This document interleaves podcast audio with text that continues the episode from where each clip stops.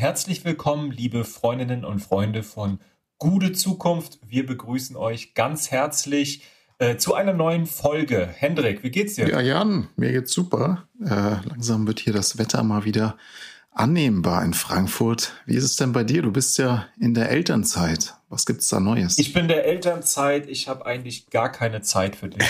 ähm, das muss ich mir heute mit ähm, einem äh, Fruchtquetschi musste ich mir die Zeit freikaufen oh, lecker. meiner Tochter, dass ich hier mal eine Stunde für dich äh, aufbringen kann. Ähm, aber ja, schon was anderes, schon was anderes. Macht auf jeden Fall viel Spaß. Das heißt, du musst dir deine gute Zukunftszeit mit harten Bestechungsmethoden erarbeiten. Das ist doch super.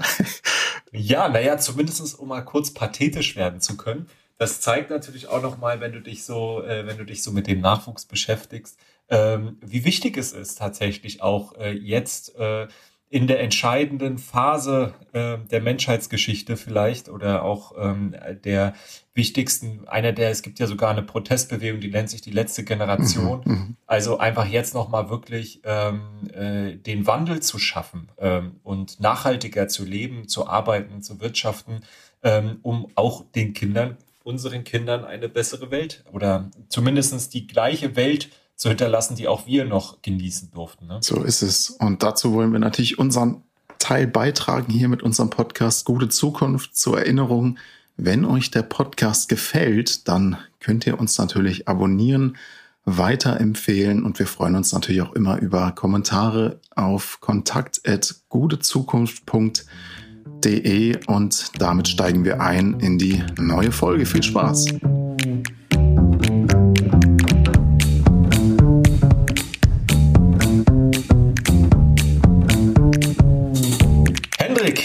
Geht los. Hast du eigentlich Twitter? Das ist meine erste Frage an dich. Ja, vielen Dank für die Frage, Jan. Wie kommst du die kam unerwartet, oder? Hast du jetzt nicht mit gerechnet? richtig. Wie kommst du darauf? Also, jetzt kommt hier der Mörder-Joke. Hat dir das vielleicht ein Vögelchen gezwitschert? Hendrik, deine Jokes sind wie immer die besten. Ähm, ich lach mich kaputt. Nein, äh, es ist das, es ist das Stichwort Elon Musk. Ähm, das ist doch äh, Twitter, da sollten wir jetzt heute mal drüber genau, reden. Genau, man könnte jetzt natürlich sagen, Leute, dafür seid ihr gar nicht zuständig, denn wir sind ja in der Tat eigentlich eher ein Regio-Podcast. Uns interessiert ja äh, der Zusammenhang zwischen den globalen Phänomenen und den Frankfurter ähm, ja, Phänomen und deswegen könnte man das natürlich sagen, das ist gar nicht unser Metier, aber wir verstehen ja unseren Podcast Gute Zukunft auch als Beitrag zur demokratischen Kultur, also zum Diskurs, wenn man so will. Genau, und eine solche Plattform ist Twitter natürlich äh, ganz zentral. Ähm, nicht nur hier bei uns, sondern weltweit und ähm, für nahezu alle öffentlichen Bereiche, Weltregionen hat Twitter eine immer größere Bedeutung. Ähm, und auch Frankfurter Journalistinnen, äh, von denen wir häufig natürlich auch unsere Informationen beziehen, denn auch wir müssen ja uns irgendwo informieren, so hören viel Radio, lesen viel Zeitung, äh, gelegentlich mal ein Buch, wenn das zeitlich passt. Ähm, die sind natürlich auch alle dort präsent, dort aktiv, tauschen sich aus und ähm, prä ja, prägen den Diskurs. Und äh, sofern dann eben dort eine große Umwälzung stattfindet, betrifft das auch unmittelbar das Leben und Arbeiten in Frankfurt und in der Region. Genau, und bei Twitter, da ist ja durchaus jetzt etwas sehr Einschneidendes passiert. Ja. Das wollen wir ja heute behandeln. Ja, Jan, worum geht's denn eigentlich? Es geht darum, das hat wahrscheinlich nur auch ähm, der Letzte und die Letzte mitbekommen, dass Elon Musk, der ja seines Zeichens reichste Mensch des Planeten, der Tesla-Gründer und CEO, ähm, plant, Twitter anzukaufen. Also er plant das nicht nur, er hat ein konkretes Angebot gemacht, er ist mitten im Kaufprozess. Das Ganze ist noch nicht abgeschlossen, ist natürlich ein komplexeres Unterfangen. Ähm, da muss dann auch die Börsenaufsicht zustimmen und so weiter. Und er, er plant das Unternehmen äh, für äh, 45 Milliarden US-Dollar zu kaufen. Das sind ungefähr 41 Milliarden Euro. Ähm, das sind 13 Prozent über den letzten Kurs, der etwa bei äh, 37 Milliarden Euro lag. Ähm, das ist durchaus nicht unüblich bei solchen ähm, Übernahmegeschäften, da so einen gewissen Bonus um drauf zu zahlen. Ähm, es ist eigentlich sogar fast äh, unüblich wenig. Also da geht durchaus in der Regel noch mehr. Aber der Aktienpreis, äh, den er jetzt quasi angeboten hat, liegt bei 54 Dollar 20.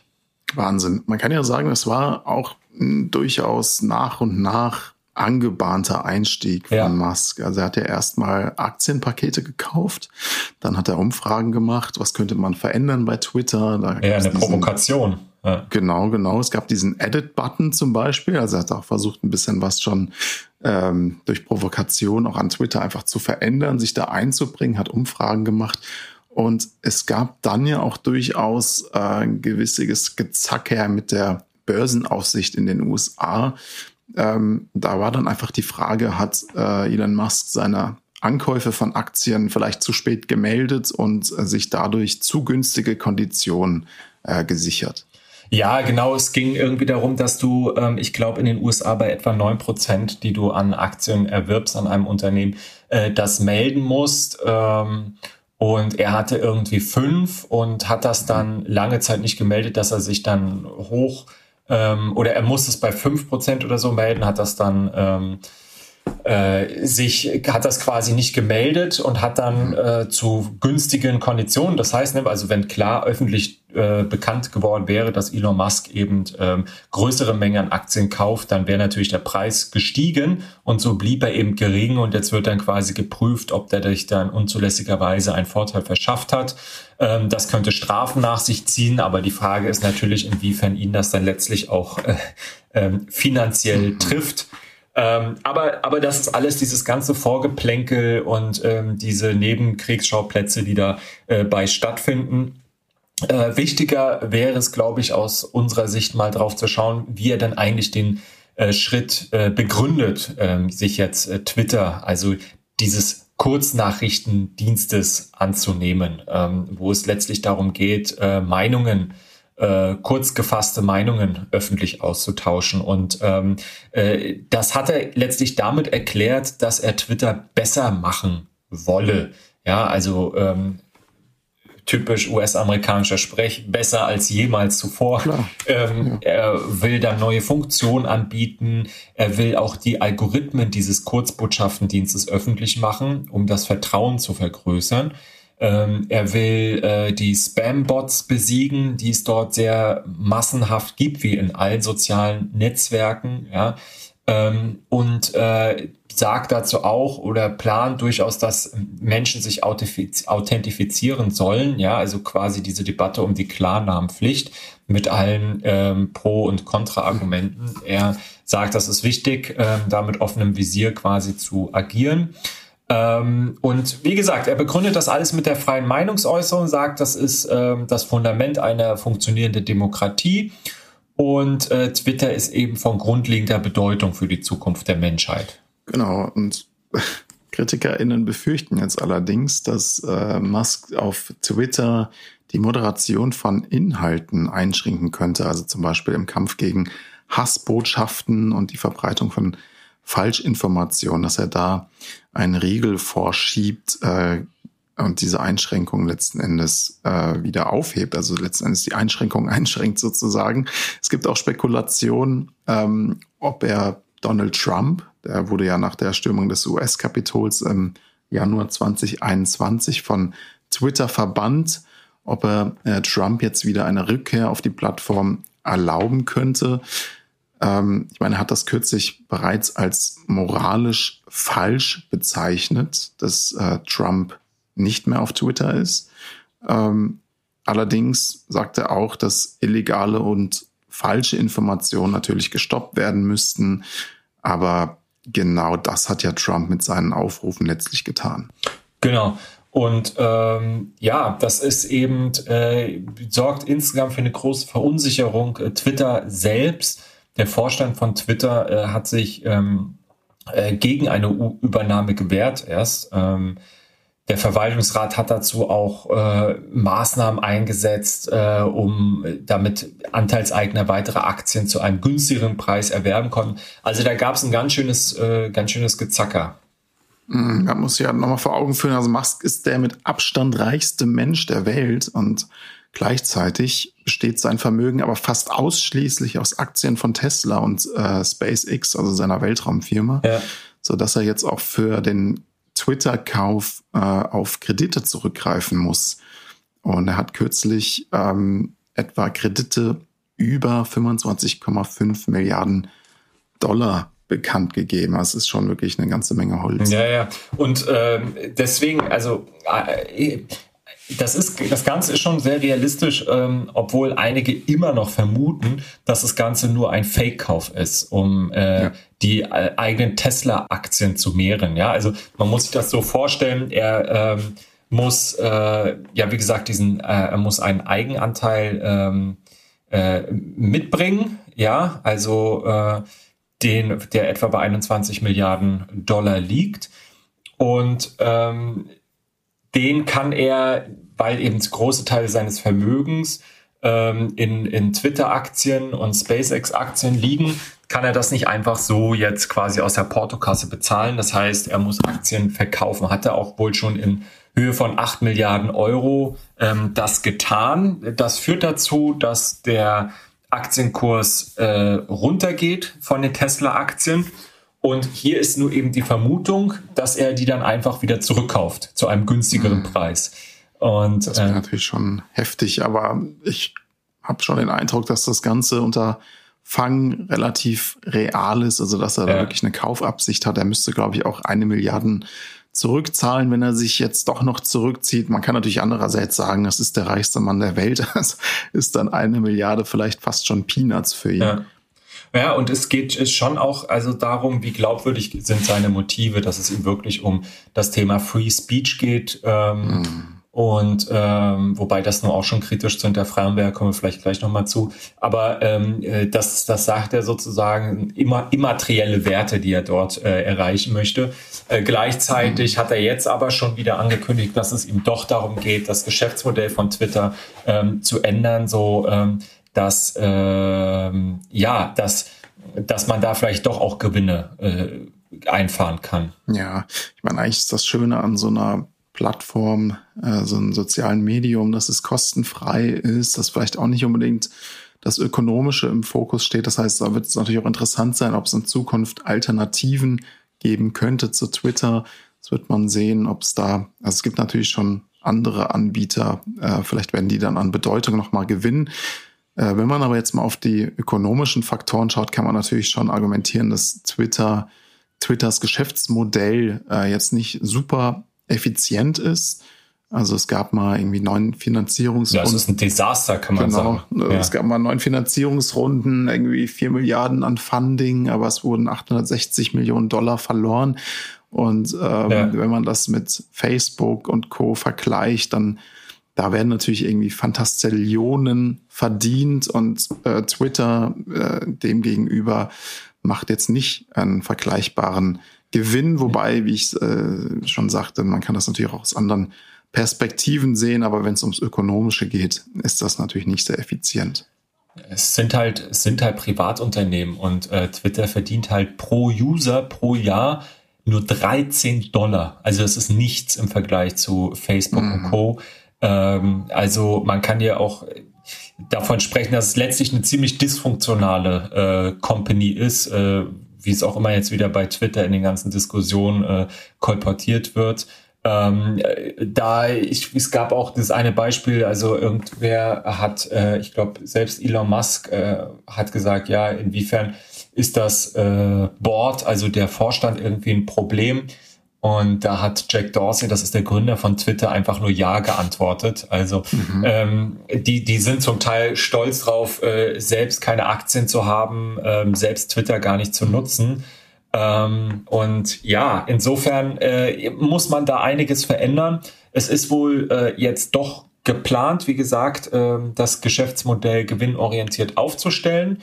Ähm, ist die große Frage, ist das möglich? Auf der anderen Seite, wenn es jemandem zuzutrauen ist, dann Elon Musk. Also der hat ja mit dieser Space Travel Geschichte ähm, oder auch mit Tesla oder auch mit dem äh, Online-Bezahldienst PayPal, also ver verschiedene Branchen, die festgefahren waren, wirklich, wie es so schön heißt, disrupted, ja, also disruptiv verändert und äh, auf vollkommen neue Grundlagen gestellt. Und ähm, ja, also das, das äh, ist, ist aus, dem, aus, dem, aus einer Business-Perspektive natürlich beeindruckend. Ja.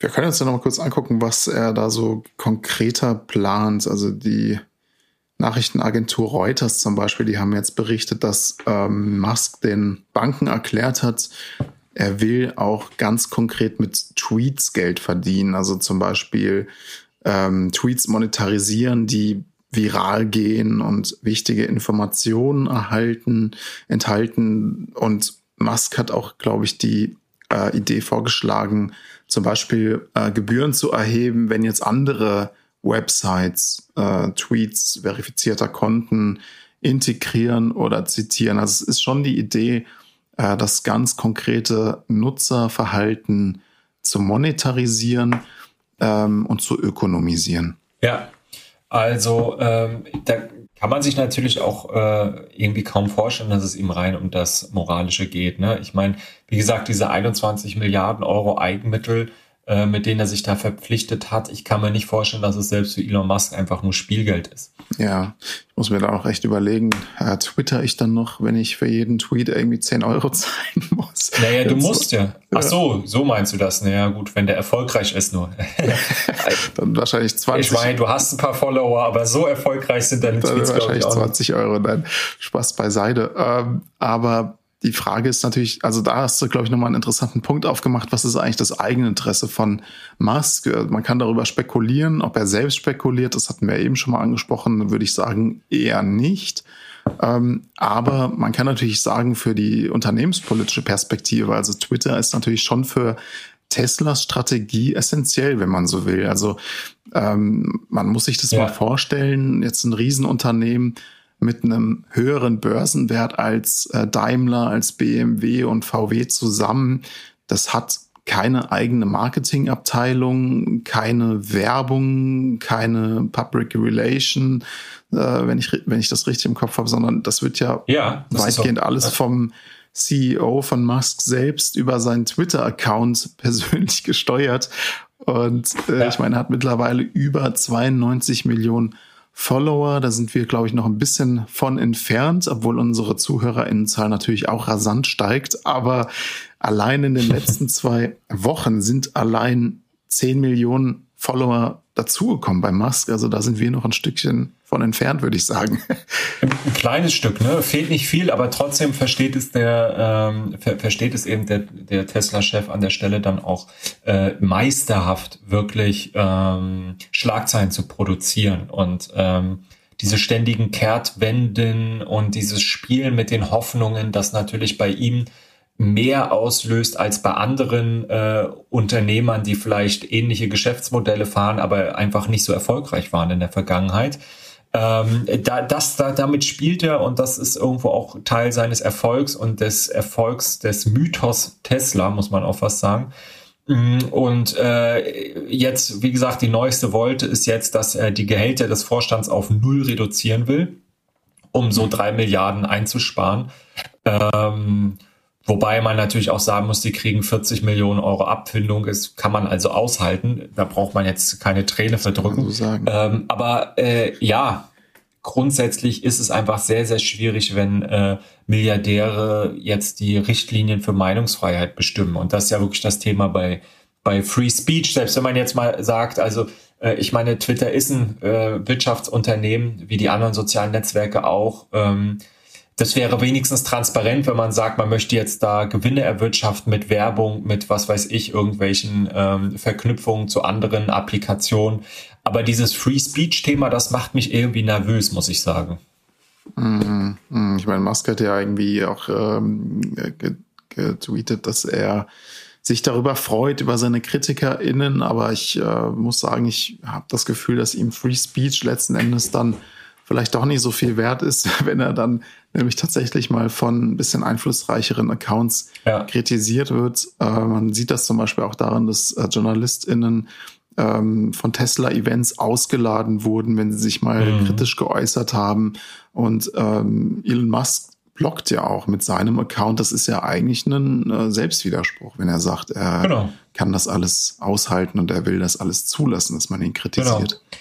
Also ähm, ja, es ist auch, sage ich mal, nicht so klug, das alles nur immer so schwarz-weiß zu sehen. Ne? Also ich meine, Meinungsfreiheit, das ist immer dieses, dieses Ding. Also ist man jetzt für alles, darf man alles sagen oder darf man gar nichts sagen? Aber ähm, letztlich sind es braucht auch ähm, eine, ein, ein öffentlicher Diskurs Schattierungen. Man, man muss viel aushalten, aber man darf nicht alles aushalten. Also ich sage mal, auch eine demokratische Kultur lebt von Tabus. Dinge, die man einfach nicht sagt, weil sie zivilisatorisch überholt sind oder weil sie ähm, beleidigend sind, diskriminierend oder einfach ähm, ja äh, unwahr.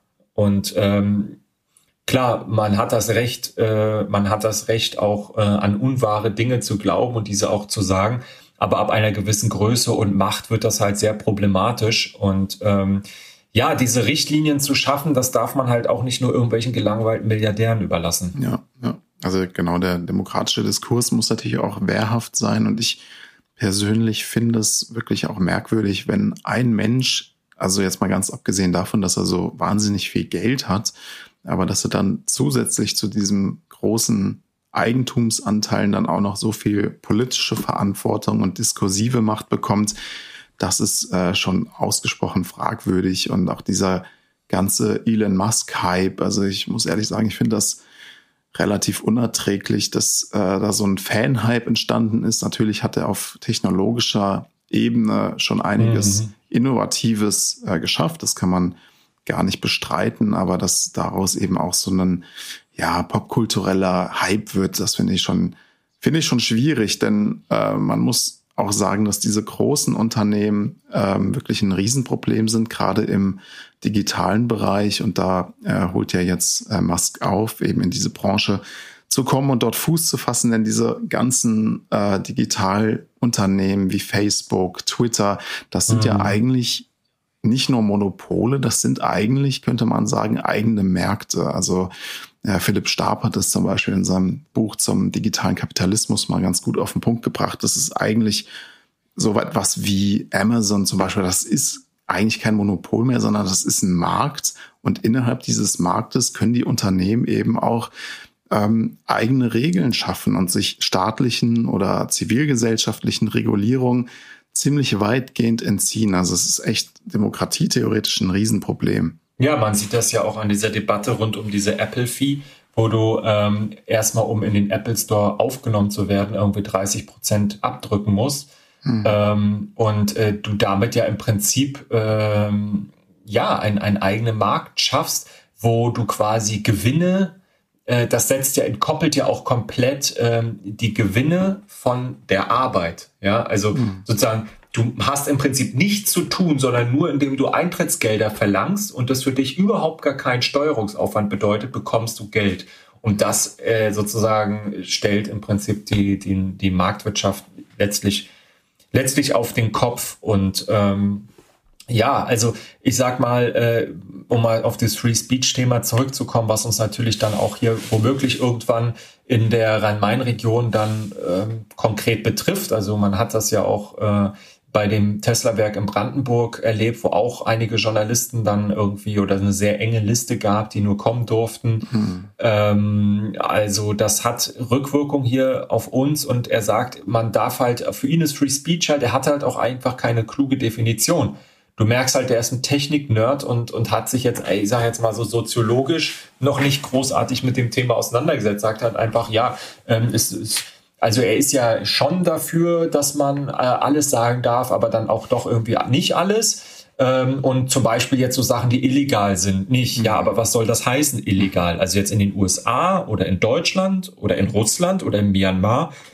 also welche Regeln legt er da an? Gibt es moralische Grenzen? Gibt es ähm, äh, diskursethische Grenzen? Ähm, und außerdem ist ja Elon Musk selber der Obertroll im Internet, ja, also äh, oder auf Twitter. Ähm, ja, ja. Ähm, von daher ähm, muss man das sehr in Frage stellen. Ähm, die Frage dieser, diese, dieser Wunsch nach äh, Meinungsfreiheit, nach Free Speech wird halt äh, leider häufig von äh, Leuten erhoben, die selbst, äh, wenn sie die Macht haben, äh, genau das nicht zulassen. Ähm, und insofern freut sich natürlich das äh, rechte und rechtsextreme Spektrum in den USA, aber auch in Twitter, äh, und weltweit äh, sehr über diese Übernahme und äh, linke progressive Stimmen ähm, sind halt äh, ja sehr verunsichert, ziehen sich zurück, ähm, halten sich bedeckt.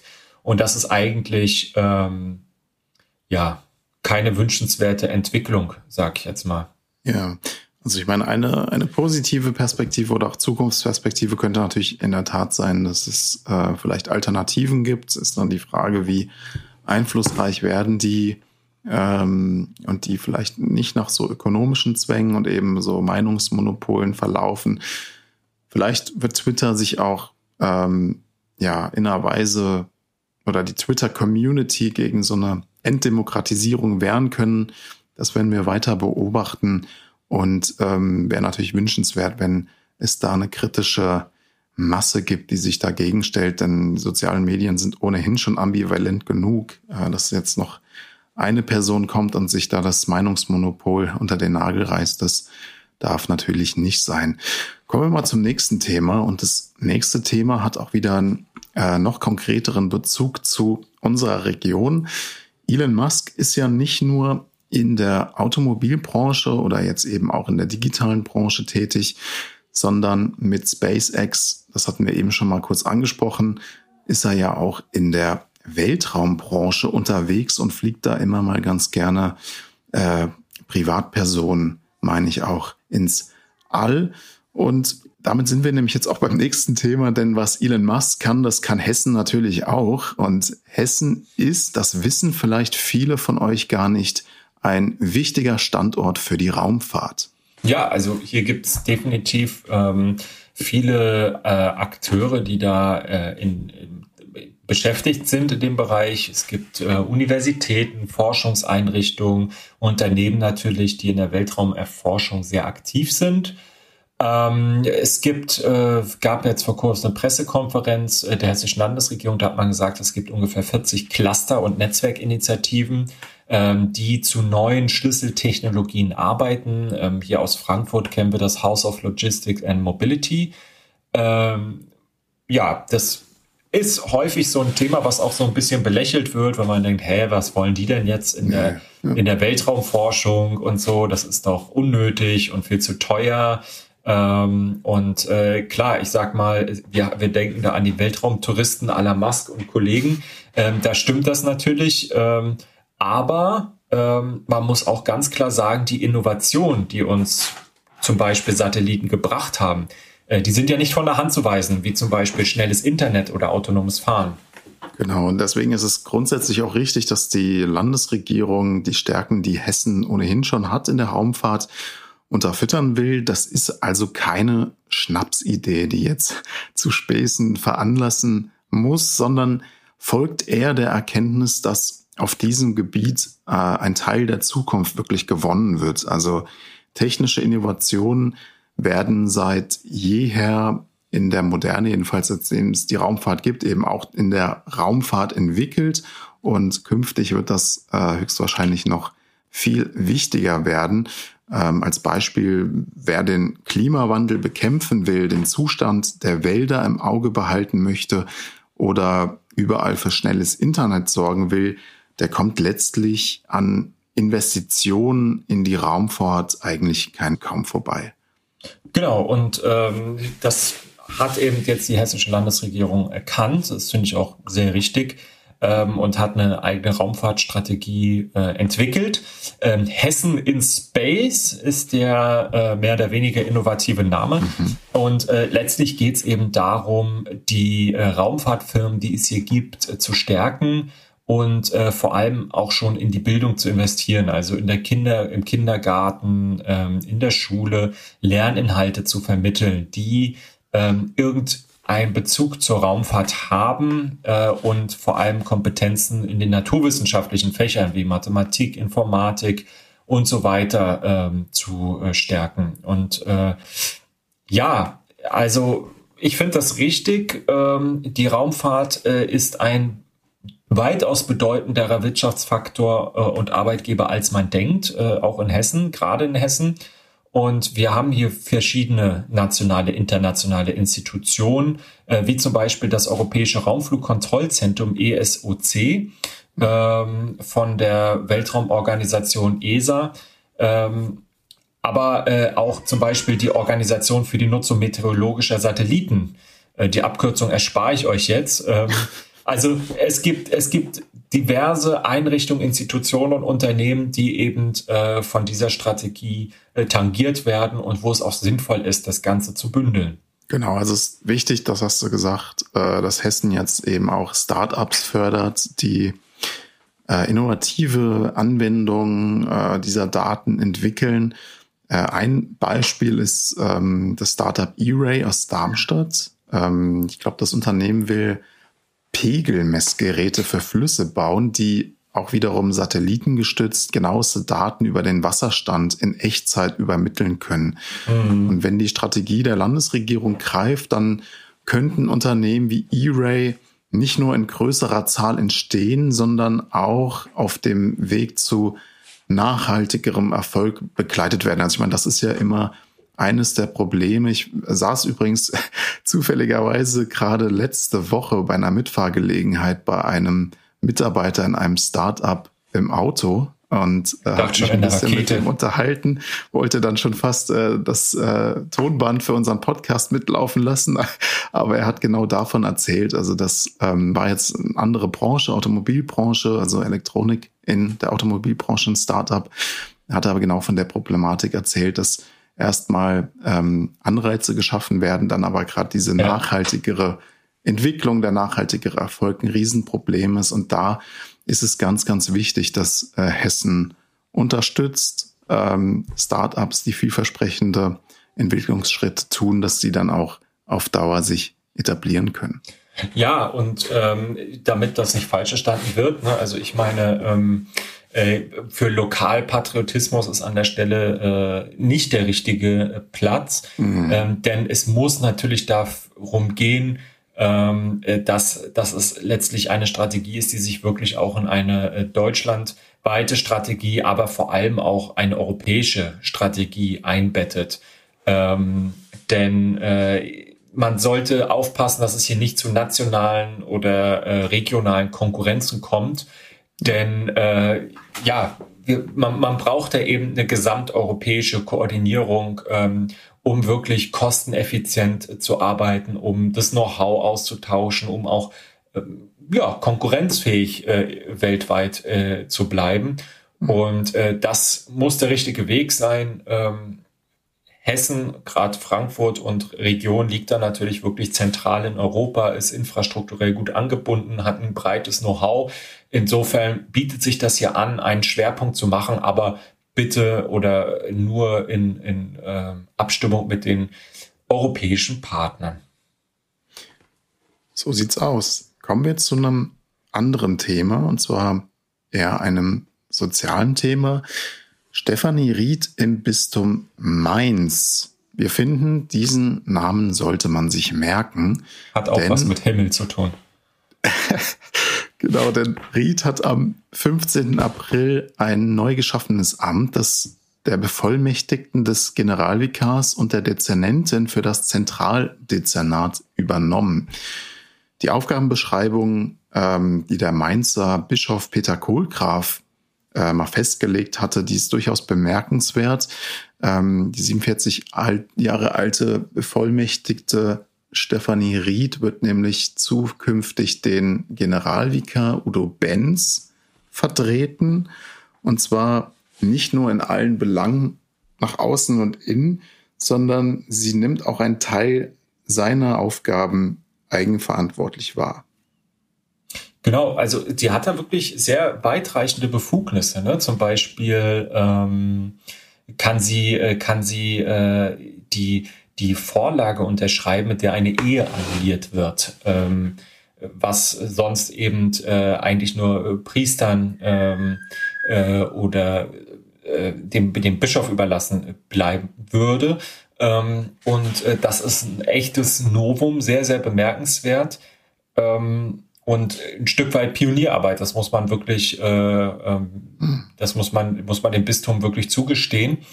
Und ähm, ja, im bischöflichen Dekret, habe ich gelesen, steht Bevollmächtigter des äh, Generalvikars. Also äh, das ist durchaus personenunabhängig und ähm, wird sich als Amt sozusagen auch weiterentwickeln. Genau. Also wir wollen noch mal in einer zukünftigen Folge weiter über Kirche reden, denn Religion ist ja durchaus für viele Menschen in unserer Gesellschaft wichtig. Es ist natürlich auch ein wichtiges Unternehmen, Wirtschaftsunternehmen. Ähm, und ja, gerade im karitativen Bereich äh, sind äh, kirchliche Träger unersetzlich, muss man sagen. Genau, ja. Und gleichzeitig wollen wir natürlich auch nicht die ähm, großen, ja, strukturellen Probleme und Herausforderungen da kleinreden, auf die muss äh, dazu zu sprechen, äh, auf die müssen wir zu sprechen kommen. Und natürlich hat die Kirche als Institution, das ist ja auch gerade in den letzten zwei Jahren in den Medien sehr stark thematisiert worden, große moralische Defizite. Also da geht es auch um die Frage, kann die Kirche reformiert werden und ähm, ist sie eigentlich noch zeitgemäß und gibt es eine Zukunft für die Kirche? Genau. Kommen wir zu einem ganz anderen Thema, äh, wobei The Dome, wenn wir über The Dome sprechen, dann gibt es ja auch einen unmittelbaren Zusammenhang zu also anderen. Ich, du machst mehr Konkurrenz mit den, mit den guten Witzen. Äh, ja, jetzt, also meine haben natürlich deutlich mehr Tiefe, ne? Ja, ähm, beziehungsweise klar. Höhe, wenn man an den Kirchturm denkt. Okay, ähm, lassen wir das. Ähm, The Dome ist ein Konzept für eine sogenannte Multifunktionsarena. Das Thema Multifunktionsarena ist ähm, Jahre, wenn nicht Jahrzehnte alt und äh, dreht sich immer wieder darum, dass Frankfurt eigentlich für ähm, Großmusikereignisse oder große Sportereignisse äh, keine geeignete Halle hat. Und ähm, ja, Musikevents ähm, häufig dann auch in äh, andere äh, Gebiete Deutschlands äh, gehen. Ja, also gerade wenn die sehr internationale ähm, sehr internationale Events sind, die da stattfinden, ist es nicht so entscheidend, ob die jetzt in Frankfurt oder in Köln beispielsweise ja, ja. Ähm, äh, stattfinden. Und äh, das war immer ein Problem. Und da gab es lange Debatten, wo diese Arena stehen soll. Ähm, da war dann häufig das Thema Kaiserlei, äh, dass man die dorthin stellt. Dann gab es äh, Diskussionen darüber, ob da nicht doch eher die europäische Schule statt, äh, stationiert werden sollte. Ähm, da können wir gerne auch noch mal in einer anderen Folge drauf zu sprechen kommen. Ähm, jedenfalls gab es einiges hin und her. Und es hieß immer, es gibt kein anderes geeignetes Grundstück. Ähm, dann gab es aber vor einigen Jahren äh, den Vorschlag, es am Flughafen zu bauen. Da gab es äh, mhm. von äh, der Katz Group ähm, ein, eine große Gesellschaft, die sich auf solche Projekte auch spezialisiert hat, ähm, den Vorschlag, The Dome zu bauen. Und die Frage war häufig, wie seriös ist das jetzt? Äh, kann man sich da wirklich drauf verlassen? Das ist von der Anbindung her natürlich nochmal deutlich besser und auch was den Lärm und die Anfahrt und so weiter angeht, ähm, als am Kaiserlei. Und ähm, ja, nun hat man aber einen ganz neuen Vorschlag entwickelt aus der ähm, grün, rot, gelb, lila Koalition im Römer und äh, der neue Sportdezernent Mike Josef, den wir hier auch schon mal in unserem Podcast zu Gast hatten, ähm, hat tatsächlich ein Baugrundstück gefunden. Ja, also Bauland, ähm, auf dem du sofort beginnen kannst äh, mit der Halle, äh, diese zu, zu bauen, äh, auf dem Gelände von Eintracht Frankfurt oder neben dem Stadion sozusagen. Das alles ist mit Eintracht Frankfurt abgestimmt. Ähm, da könnte man gemeinsam äh, die Infrastruktur äh, besorgen. Es ist alles perfekt angebunden, egal ob mit S-Bahn, Auto oder Fahrrad. Und ähm, dort könntest du jetzt eben diese Halle bauen. Und ähm, ja, The Dome hat dann gesagt, Puh, dann machen wir halt in Frankfurt nicht mehr weiter, sondern wir bringen unsere Halle nach Hattersheim. So. Und äh, jetzt gibt's in Hattersheim allerdings eine Riesendebatte, ob man sich jetzt darüber freuen soll, äh, mhm. dass man diese Chance bekommt oder ob das eigentlich äh, etwas ist, von dem die Kommune gar nichts hat, mhm. sondern die Leute reisen dann an, du hast einen Riesenverkehr, äh, du hast äh, nur Stress, nur Probleme und der lokale Einzelhandel oder so äh, wird nicht mal, äh, profitiert nicht davon. Und ähm, Für Frankfurt wäre das natürlich ein Verlust, wenn letztlich The Dome schneller gebaut wird und es dann letztlich keinen Bedarf mehr gibt, hier zu investieren, weil ähm, ja, also erstmal zeichnet das irgendwo eine Stadt auch aus. Es ist irgendwo ein Standortvorteil. Es ist aber auf der anderen Seite auch ein Ort für die Frankfurter Eishockey-Basketballteams, um dort spielen zu können. Und insofern ist es eine große Debatte, von der nicht so ganz klar ist, in welche Richtung sie sich entwickelt, wo aber, ich sage jetzt mal so, mit Blick darauf, wie Elon Musk, den wir vorhin hatten, bei aller Kritik, ähm, diese Halle, äh, diese, dieses Tesla-Werk in Brandenburg hochgezogen hat, mhm. so ein mhm. ganz bisschen mehr UnternehmerInnengeist ja, ja. und äh, Effektivität äh, den deutschen äh, Prozessen manchmal auch gut tun könnte. Ja, der wird wahrscheinlich sagen, wir lassen the Dome in Köln. Aber klar ist, äh, Rhein-Main braucht auf jeden Fall eine Halle für Sport- und Musikevents. Ich glaube, in tatsächlich jetzt die letzten Jahre, wenn ich hier in Frankfurt mal äh, auf Konzerte gegangen bin, klar die Festhalle, aber für internationale Acts tatsächlich auch oft mal nach Köln, wie du sagtest, oder Heidelberg. Genau. Äh, erstaunlicherweise. Ähm, das heißt, das wäre schon wünschenswert, ähm, auch für die Kulturszene hier in Frankfurt. Äh, wir brauchen auch große Häuser. Wir haben ja schon mal über kleinere Kulturangebote wie Brotfabrik zum Beispiel in einer Folge gesprochen. Ähm, also das Thema ist es, glaube ich, wert, auch weiter ähm, beobachtet zu werden. Das machen wir natürlich. Genau. Ein anderes Thema, das sich lohnt zu beobachten, ähm, sind die städtischen Finanzen. Aktuell finden Haushaltsverhandlungen statt äh, bei der Stadt Frankfurt, wie jedes Jahr. Das funktioniert in etwa so, dass die Ämter ihre Bedarfe melden und dann werden diese in den zwölf Dezernaten, die es gibt, äh, gebündelt. Und anschließend gibt es dann sogenannte Chefgespräche, also Gespräche, wo sich die Dezernentinnen und Dezernenten mit der Kämmerei äh, zusammensetzen und darüber verhandeln, ähm, ja, wo, wo man quasi ähm, Mehrbedarfe zugesprochen bekommt und an welcher Stelle man mit dem auskommen muss, was man hat. Und äh, dann bringt der Magistrat, also die Frankfurter Stadtregierung, den Haushalt ein und die Fraktionen haben dann anschließend die Möglichkeit, ihre Anträge zu stellen. Und ähm, ja, ich sag mal, der Frankfurter Haushalt ähm, sind äh, betrifft, also sind etwa 4,6 Milliarden Euro. Ähm, und es ist tatsächlich so, dass die Fraktionen dann letztlich am Ende immer nur kosmetische Änderungen äh, hinzufügen. Du kannst ja vielleicht auch gleich noch was zu sagen zu der Höhe und den Inhalten der einzelnen Anträge. Ähm, das ist demokratietheoretisch an anderer Stelle vielleicht noch mal ein bisschen näher zu beleuchten, denn optimal ist es nicht. Du hast eine große professionelle hauptamtliche Verwaltung und du hast ein, ähm, wenn auch vergleichsweise großes ähm, Parlament, das ja mehr eine das ja mehr eine, ja, eine, eine Vertretung, eine Bürger, eine Bürgerversammlung ist, die ehrenamtlich arbeiten und die natürlich über viel weniger Informationen und Ressourcen verfügen und dann nur so ein paar kleinere Projekte ähm, für sich äh, ja gegenfinanzieren können. Letztlich muss, muss die Stadtverordnetenversammlung zwar den Haushalt genehmigen, ist also offiziell Herren des Verfahrens, sage ich mal, und letztentscheidende Instanz. Aber de facto wird der Haushalt eben im Magistrat äh, entschieden und erstellt. Ja, und lass uns doch noch mal kurz reingucken, was es da so für Vorschläge gibt. Also von den äh, Fraktionen äh, meinst du?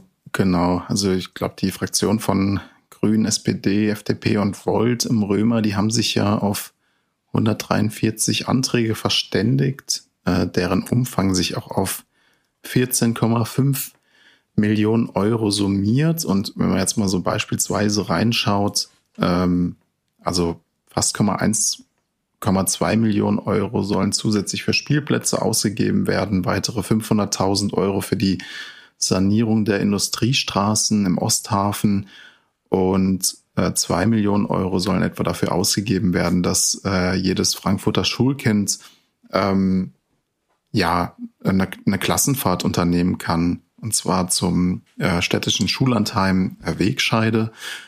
Und da geht es ja auch darum, an einem Umweltbildungsprogramm teilzunehmen. Also eine sehr schöne Sache. Ähm, das sind natürlich einige, ähm, aber vielleicht auch die finanziell umfangreichsten Anträge, auf die man sich jetzt in der Römer-Koalition äh, für den diesjährigen Haushalt geeinigt hat. Ähm, es gibt außerdem noch weitere 500.000 Euro, hatte ich gelesen, die die Fraktion bereitstellen wollen. Und ähm, da für die Ortsbeiräte. Genau, mhm. damit sollen dann im Grunde Vorhaben der Ortsbeiräte realisiert werden. Die müssen natürlich noch geprüft werden. Aber eigentlich ist das eine, eine gute Sache, würde ich sagen. Ja, also ich meine, das ist auch nicht, nicht falsch verstehen, ne? Diese 15 Millionen Euro, die da jetzt als Anträge von der Koalition wahrscheinlich beschlossen werden, das ist nicht nichts. Ne? Also ich sage mal gerade hm. 1,2 Millionen Euro zusätzlich für Spielplätze. Muss man sagen, es klingt viel, aber wenn man sich mal anschaut, wie viel so ein Spielplatz kostet, also da ist man, ist ein Eigenheim nicht so weit von entfernt. Ähm, das heißt, äh, da werden die jetzt auch nicht äh, massenweise aus dem Boden sprießen, die Abenteuerspielplätze. Aber sozusagen, es ist sehr wichtig, das ist sehr gut ähm, äh, und äh, gut investiertes Geld. Ähm, aber vor dem Hintergrund eben, dass es 4,6 Milliarden Euro insgesamt als Haushalt äh, gibt, ist es dann doch marginal. Und ähm, zugleich fällt mir da aber auch keine bessere Lösung ein, weil ähm, es braucht einfach diesen professionellen Blick ähm, bei der Erstellung des Haushaltes, den ein Feierabendparlament, das sich einmal im Monat trifft, mhm. plus die zwei, ein, zwei Ausschusssitzungen, die es noch so gibt, nicht haben kann, ist ja klar. Das ist was anderes als ein Landtag oder ein Bundestag. Ähm, aber sozusagen ähm, optimal ist es eben nicht. Mhm. Man muss ja sagen, dass äh, viele Mittel auch eingespart werden müssen. Also das Kulturdezernat allein äh, muss sieben Millionen Euro äh, bei den Zuschüssen für die städtischen Bühnen einsparen. Und äh, es gab natürlich dann auch immer mal Debatten, ob man vielleicht die Gewerbesteuer erhöhen ja. sollte. Äh, ich glaube, das scheiterte aber jetzt in Frankfurt an der FDP vor allem, oder? Ja, an der FDP, aber auch die Grünen ähm, wollten da nicht als zu links wahrgenommen werden. Ähm, insofern, also ähm, ja, das, das Geld gibt es ja auch nicht on top. Also das, was mhm. die Fraktionen fordern, muss eingespart werden, was dann, ich habe ja selber mal im Magistrat gearbeitet, häufig auch zu äh, äh, Verstimmungen dann auf Seiten äh, der Ämter führt, weil die natürlich sagen, hä, jetzt, wir wissen doch, wir, wir wissen doch, was es braucht und wir haben hier den Blick drauf und jetzt kommen da die Koalition mit, äh, mit ihren Wunschprojekten äh, und dafür müssen wir jetzt wichtige Sachen wegkürzen. Ähm, weil man darf ja nicht vergessen, wir sind immer, das ist immer noch ein Post-Corona-Haushalt. Äh, also es wird auch wieder ähm, ein, Einsparungen geben müssen, äh, wenngleich beim letzten Mal äh, ein Verlust prognostiziert worden ist im Haushalt, dann am Ende aber ein kleiner Gewinn bei rumgekommen ist. Ähm, also das ist sozusagen, es ist, es ist alles okay aber Einsparungen und Kürzungen werden trotzdem eben hingenommen werden müssen und so natürlich auch das, was die Fraktionen jetzt angemeldet haben an eigenen Anträgen, kann eben auch nicht äh, obendrauf kommen. Ähm, aber ich finde eh, diese ganzen Debatten um Einsparungen ähm, sind eh immer sehr schwierig zu führen. Du hast dann schnell auch eine Öffentlichkeit, die sagt, warum braucht jetzt der öffentliche Dienst noch mal mehr Stellen und Warum muss hm. jetzt noch mehr Geld hier investiert werden? Die haben doch schon genug. Warum muss das jeden, jedes Mal steigen und so? Ähm, aber gleichzeitig wächst die Stadt und äh, mit dem Wachstum der Stadt wachsen natürlich auch die Aufgaben und die Anforderungen ans Personal ist ja ganz klar. Und du brauchst mehr Stellen, mehr Ressourcen, um diesen Aufgaben gerecht zu werden. Und wenn es dann irgendwo hakt und wenn es dann irgendwo ähm, äh, wenn dann irgendwas nicht Service äh, servicegerecht äh, geliefert werden kann, dann wird es dann auch sehr schnell kritisiert. Und da fehl, mhm. fehlt mir häufig manchmal so ein bisschen die Ausgewogenheit in der Debatte. Ne? Mhm. Aber ich meine, ich sag mal, mit Blick auf die Themen stehen natürlich jetzt auch, ähm, wie die Koalition es sich eben auch auf die Fahnen geschrieben hat, was wir ja auch schon mal sehr begrüßt haben hier bei uns im Podcast damals, als der Koalitionsvertrag zustande kam. Mhm. mhm. Umweltthemen äh, im, im Zentrum. Ja, also es gibt zum Beispiel auch den Ausbau des Beratungsangebots ähm, des Vereins Energiepunkt, ähm, der bekommt mehr Stellen. Ähm, außerdem äh, geht es darum, die Feldhamsterpopulation in Frankfurt ähm, ja. Äh, zu schützen. Die ist in äh, Bergen-Enkheim, ist die letzte Feldhamsterpopulation. Ähm, das kann man jetzt belächeln, so, mhm. aber man kann das auch wertschätzen als äh, Teil des Artenschutzes. Und ähm, wenn wir über ähm, die Bewahrung der Lebensgrundlagen der Menschheit sprechen, dann ist das Thema äh, Artenschutz mindestens genauso wichtig wie das Thema Klimaschutz. Und ähm, gerade in einer Stadt, in der äh, viel Bauland versiegelt wird, äh, einfach um Menschen Wohnungen bereitzustellen, was ja auch richtig ist, muss man eben darauf auch äh, Wert legen. Ähm, dann gibt's auch noch Mittel gegen Rassismus für ein ähm, Konzept, wobei es ja ein Konzept eigentlich schon gibt, aber eben eine Aktivitäten und wissenschaftliche Begleitung. Und ähm, ich, die SPD hat eingebracht ähm, 350.000 Euro für ähm, Sportvereine, die Kinder- und Jugendangebote machen sollen. Ähm, und ich meine, ich sag mal so, das ist natürlich auch, ähm, äh, das ist natürlich auch ganz äh, elementar jetzt in, ebenfalls in der Post-Corona-Zeit, dass gerade Kinder und Jugendliche wieder gemeinsam Sport machen können.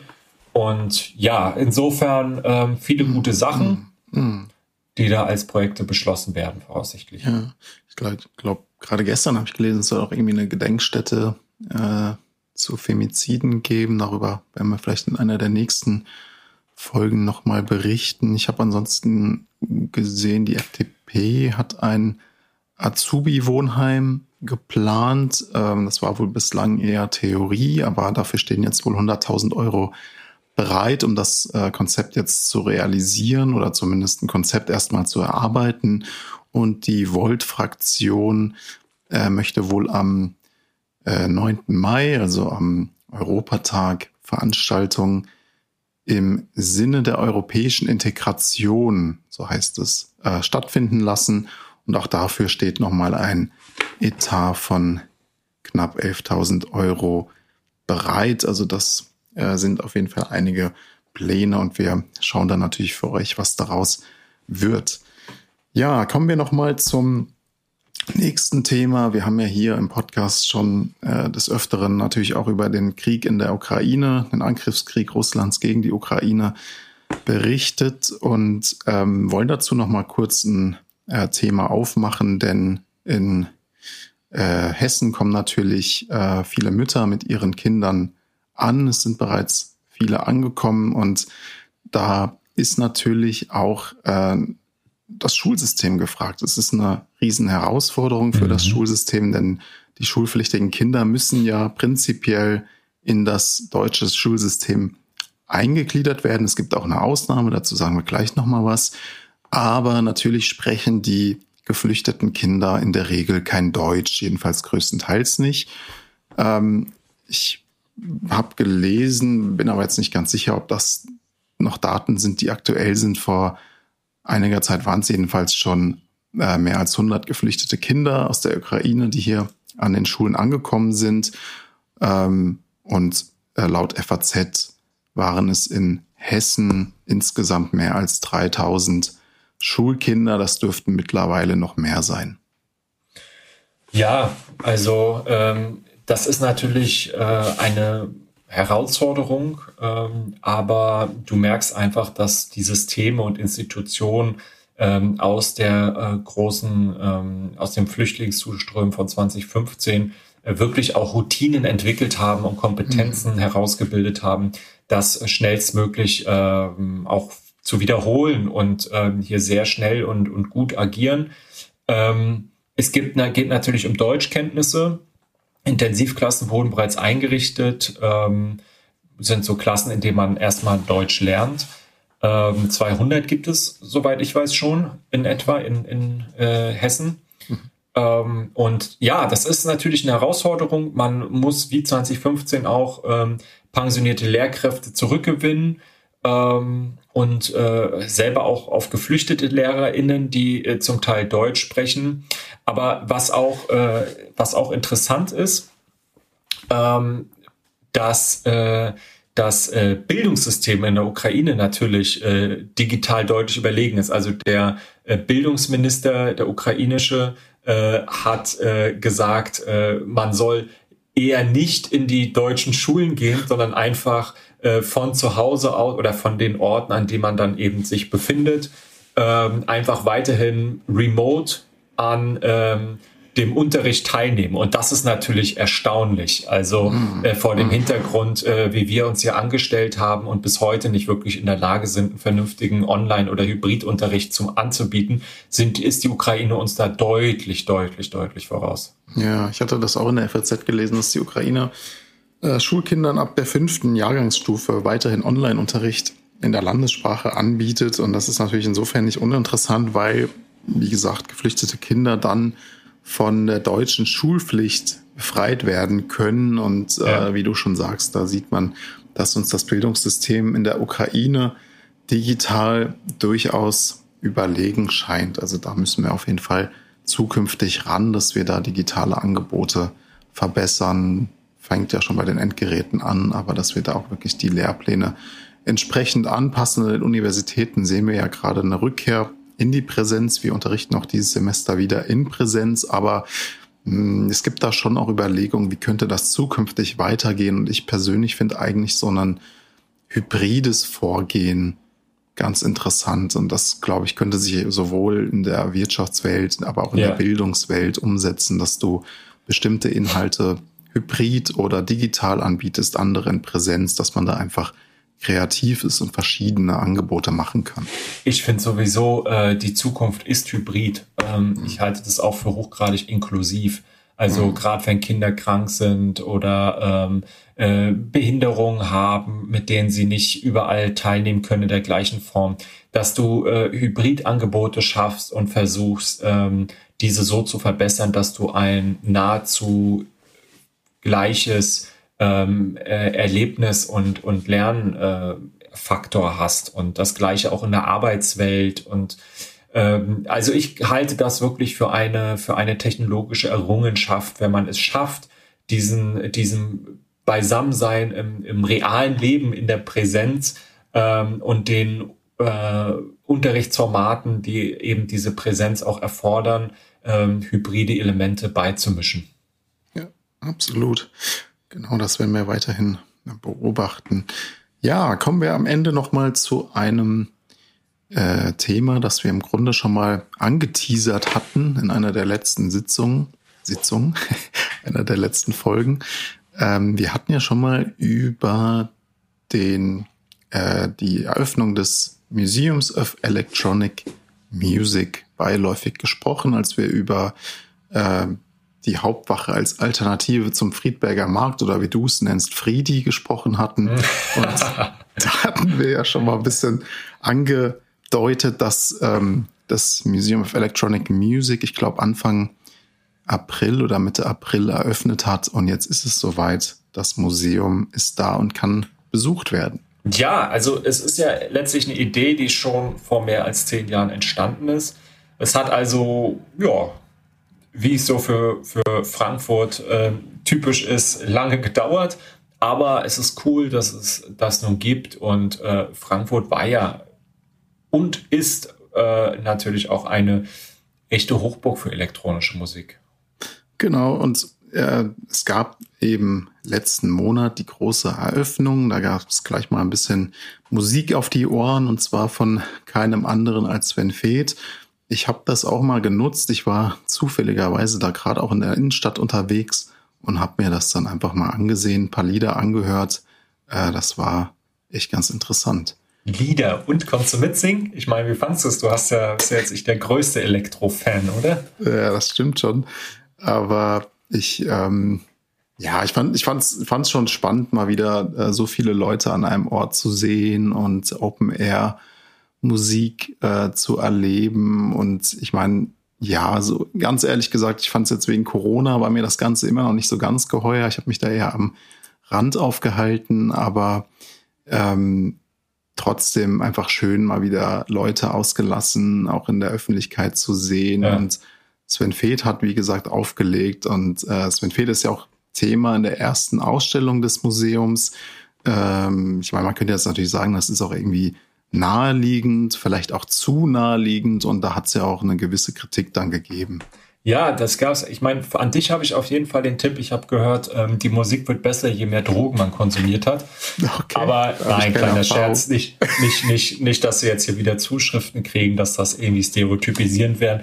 Nein, ähm, äh, es gab Kritik, da hast du vollkommen recht, äh, von Chantel, ähm, DJ Chantel, äh, Stefan Hantel, Frankfurter Bürger, der ja durchaus international, äh, wenn nicht weltweit erfolgreich ist mit seinem Projekt Bukowina Club. Finde ich, mag seine Musik sehr. Mhm. Ähm, also so eine Balkan Beats äh, Mucke. Und ja. ähm, der hat eben dieses Moment als konservativ und eurozentristisch kritisiert. Ähm, und äh, macht das eben auch deutlich daran, dass Sven Feth äh, hier die zentrale Rolle spielt und ähm, dass ja eigentlich Musik ähm, etwas sehr Fluides ist und ähm, kulturellen Anpassungen auch unterliegt und ständig im Wandel und dass es da quasi gar nicht so passt, dass man das einfach ähm, ja museal abbildet und mhm. ähm, und so statisch behandelt mhm. ähm, und ja wünscht sich halt auch eine etwas äh, ja, äh, eine, ne Öffnung halt auch äh, abseits des Mainstreams, was ja irgendwo auch Techno als so eine alternative Kulturszene immer auch ähm, ausgezeichnet hat. Ja. Aber ja, wie gesagt, ich, ich freue mich drauf. Ich habe selber noch nicht gesehen, das Museum, aber ähm, ich finde die Macher äh, und Macherinnen, die eben dieses Moment gemacht haben, halte ich auch für ähm, ja, interessante Persönlichkeiten, die sich da die, die mit ihrem Blick auf die, auf die Techno-Welt sicherlich auch ihre Berechtigung haben. Ja, und ich meine, genau, es gibt ja auch verschiedenste Formen von elektronischer Musik, auch wenn man das vielleicht als Außenstehender wie ich vielleicht äh, immer ein bisschen scherzhaft sagt, das klingt ja eh alles gleich, aber äh, da muss ich mir dann auch immer äh, harte Kritik anhören, wenn ich das aus Spaß sage. Aber im Ernst, das kann ja noch kommen, dass man da auch das Konzept öffnet und ähm, ich war selbst auch noch nicht drin, deswegen uns wird tatsächlich interessieren, wenn von euch jemand schon dort war, dann schreibt uns doch mal eine Mail, wie ihr das fandet und ähm, wie sich das Museum in Zukunft entwickelt und sich da vielleicht auch noch ein bisschen anderen Formaten und Richtungen der elektronischen Musik öffnet. Das werden wir weiter begleiten. Genau. Und ähm, nicht ganz abschließend äh, wie wir es eben angekündigt haben, war das Thema, sondern wir haben noch zwei Terminhinweise beziehungsweise Veranstaltungshinweise. Und zwar zum einen äh, die Veranstaltung Perspektive Frankfurter Nordwest, Stadtquartiere anders gedacht. Da geht es um eine Ausstellung studentischer Erwürf, Entwürfe, die ihr im Planungsdezernat in der Kurt-Schumacher Straße 10 vom 17. Mai bis 3. Juni in Frankfurt ähm, ja euch anschauen könnt. Und da geht es eben im Kontext äh, der Entwicklung des neuen Stadtteils, äh, Neuweststadt, wie man das nennt, also an der A, an der A5, um äh, ja so einen städtebauliche, städtebaulichen Entwurf. Und äh, es geht aber auch darum, und das finden wir sehr spannend, äh, um die Frage, wie Stadtquartiere im 21. Jahrhundert aus dem Frei-, Grün- und Landschaftsraum heraus geplant werden können, ähm, um eben auch den ähm, Anforderungen an äh, Klimatechnologie und an ähm, äh, Partizipation und, und ähm, Lebensqualität heute gerecht zu werden. Und äh, ihr findet auch weitere Informationen zur Ausstellung äh, unter stadtplanungsamt-frankfurt.de de. Genau, Was gibt's noch? Wir haben, äh, es gibt ein Forschungsprojekt des Deutschen Architekturmuseums, also das DAM. Wir hatten ja auch schon den Direktor Peter Kaschola Schmal. Ich glaube, das war die zweite Folge. Also für zweite, diejenigen, ja, die genau. schon lange dabei sind, die wissen es natürlich. Ansonsten hört euch nochmal die zweite Folge, erste Folge mit Gast an. Das war spannend mit Peter Schmal. Naja, also dieses Forschungsprojekt jedenfalls, ähm, das das DAM jetzt plant, das ähm, hat den Titel Wohnzimmer Hauptwache. Und man möchte da ein Reallabor vorbereiten, das im Spätsommer und Herbst äh, in der Frankfurter Innenstadt als so eine Art urbanes Barcamp umgesetzt wird. Was bedeutet das jetzt? Also die VeranstalterInnen meinen damit eine offene Tagung mit Workshops ähm, und die genauen Inhalte sollen dann von den TeilnehmerInnen selbst entwickelt werden. Wir finden ja solche offenen, äh, möglichst kostenlosen und äh, integrativen äh, Workshops und Veranstaltungen mal besonders gut. Genau, und die Leitfragen sind hier, welche Kriterien erfüllen äh, Hauptwache und Innenstadt bereits, ähm, welche Qualitäten fehlen, ähm, wo sollte der Raum temporär oder auch dauerhaft neu gestaltet oder anders genutzt werden.